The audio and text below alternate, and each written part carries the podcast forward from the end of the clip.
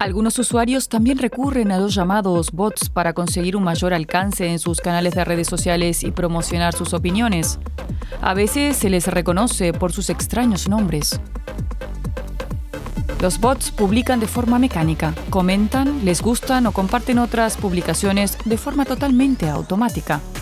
Los algoritmos de inteligencia artificial de plataformas como X interpretan esas publicaciones como muy solicitadas y las difunden aún más incluso si las publicaciones contienen deepfakes o noticias falsas, ya que los algoritmos de las plataformas no son capaces de reconocerlos al 100%. Cuando Elon Musk compró Twitter y lo convirtió en X, disolvió poco después el equipo de integridad electoral que hasta entonces se hacía cargo de la desinformación política y deepfakes en Twitter. Musk ha dejado clara su postura al respecto en un tuit alegando que el equipo de integridad socava las elecciones y perjudica el libre intercambio de opiniones de cara a las elecciones presidenciales estadounidenses. En X ahora es la comunidad la que rastrea las noticias falsas o deepfakes y las categoriza con las llamadas notas de la comunidad.